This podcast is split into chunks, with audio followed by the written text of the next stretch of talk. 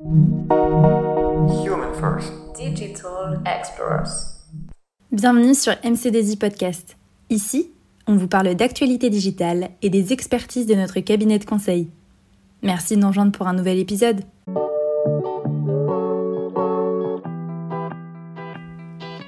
Bienvenue dans cette mini-série sur la 5G. Aujourd'hui, je reçois Christa Madaboyko et Camille Simondet qui vont nous présenter, au cours de ce troisième épisode, l'écosystème mondial de la 5G. Tout à fait. Sa commercialisation et son déploiement sont les sujets phares du moment. Pour commencer, pourriez-vous nous présenter les acteurs clés de cet écosystème? Avec plaisir. Tout d'abord, il y a les opérateurs. D'une part, les opérateurs historiques qui possèdent leurs propres infrastructures réseau et depuis 2020.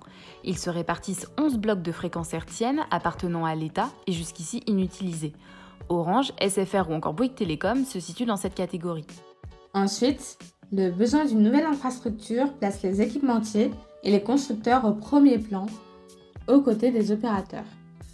Et oui, les équipementiers sont les entreprises qui fournissent le cœur du réseau et celles qui réalisent les installations techniques. Les constructeurs, eux, de leur côté, proposent les terminaux mobiles pour utiliser les services fournis par les opérateurs. Les enjeux techniques et financiers des constructeurs sont de taille, car la 5G nécessite un matériel adapté.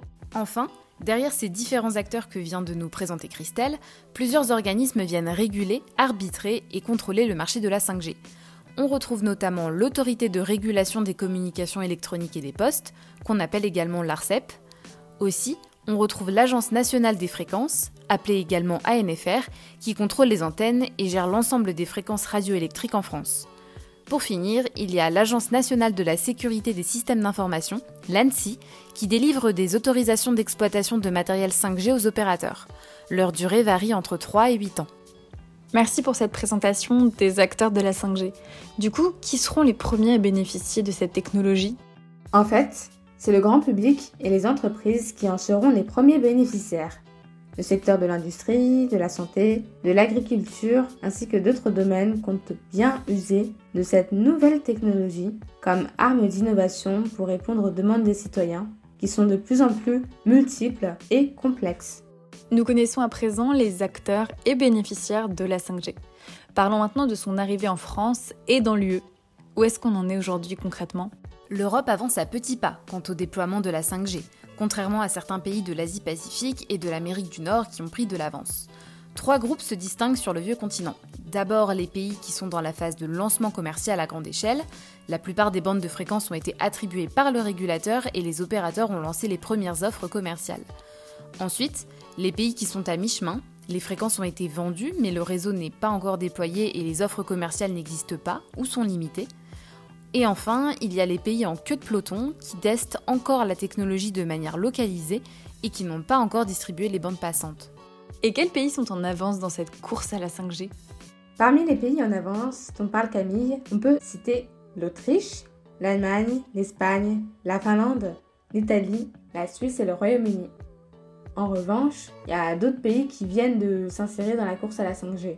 Soit les couvertures réseau n'ont pas encore été déployées, les offres commerciales n'existent pas ou sont très limitées, mais euh, l'attribution des fréquences est en cours ou soit achevée. On compte euh, la Belgique, la Lettonie, le Luxembourg, les Pays-Bas et la Roumanie. À l'instar de ces pays, la France suit également le mouvement avec des enchères qui se sont achevées en octobre 2020. D'autres pays restent en queue de peloton, comme la Bulgarie, la Croatie, Chypre ou le Portugal, tous obligés de reporter l'attribution du spectre 5G en raison de la crise de la Covid-19. Pourriez-vous nous donner plus de détails sur la France? Concrètement, comment sommes-nous organisés? Comme dit plus tôt en France, c'est l'ARCEP qui régule le marché des télécommunications. Son rôle de gendarme des télécoms se manifeste par l'attribution des nouvelles fréquences 5G aux opérateurs français qui sont retenus.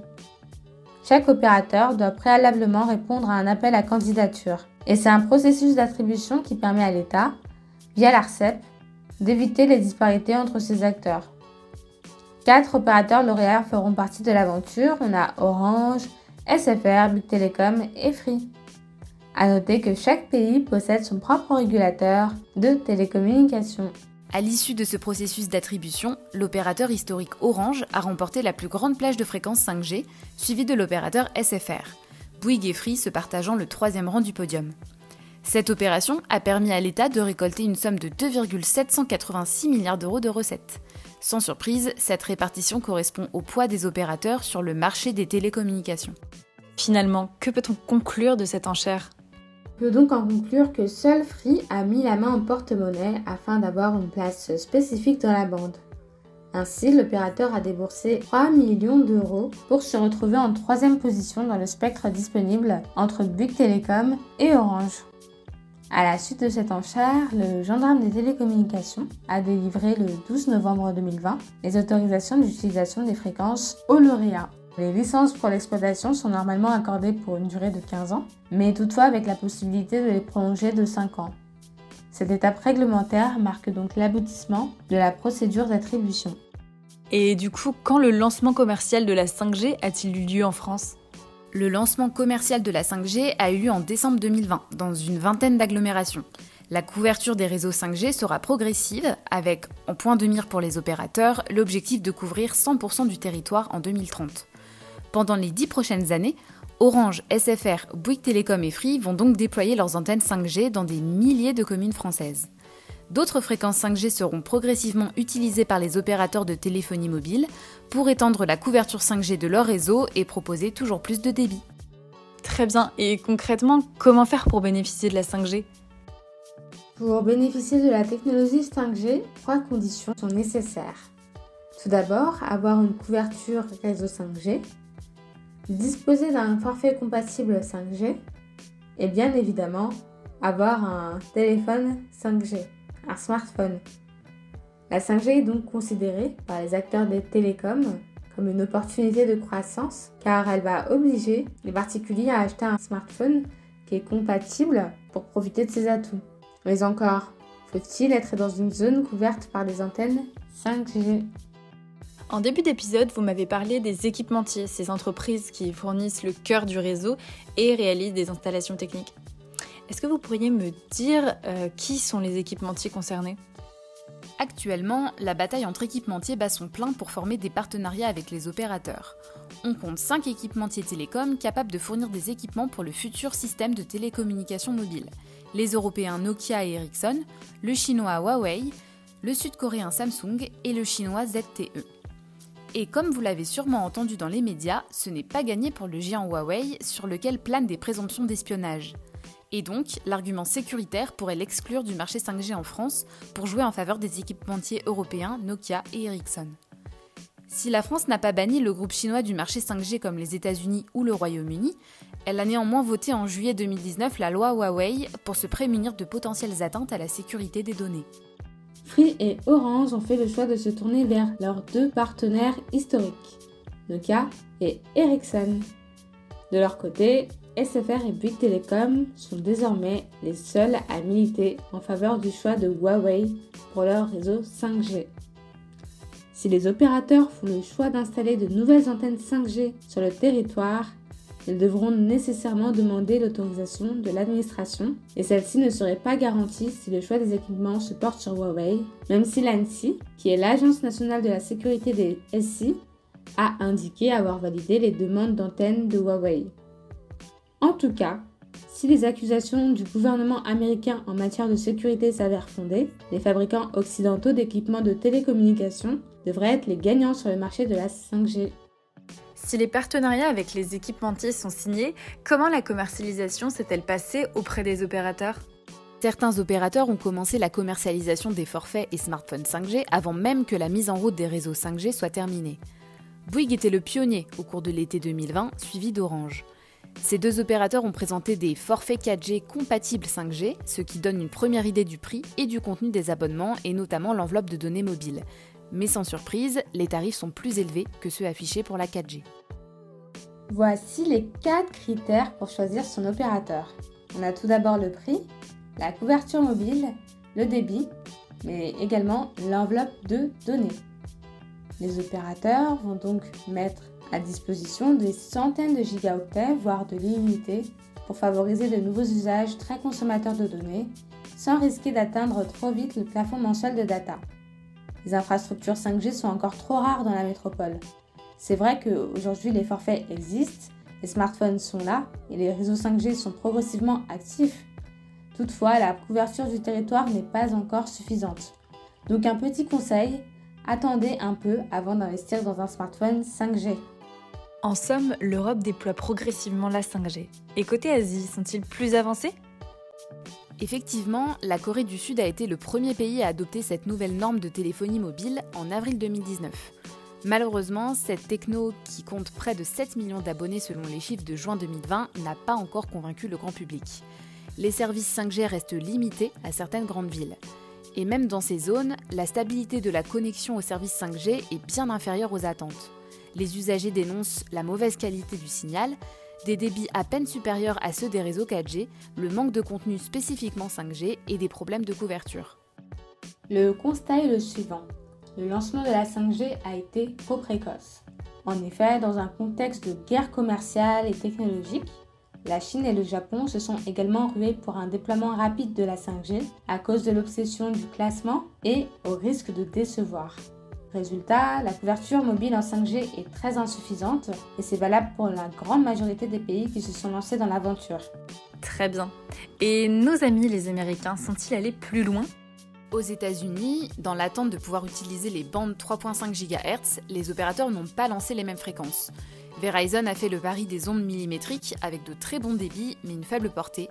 Résultat, la 5G se limite aux zones métropolitaines les plus denses.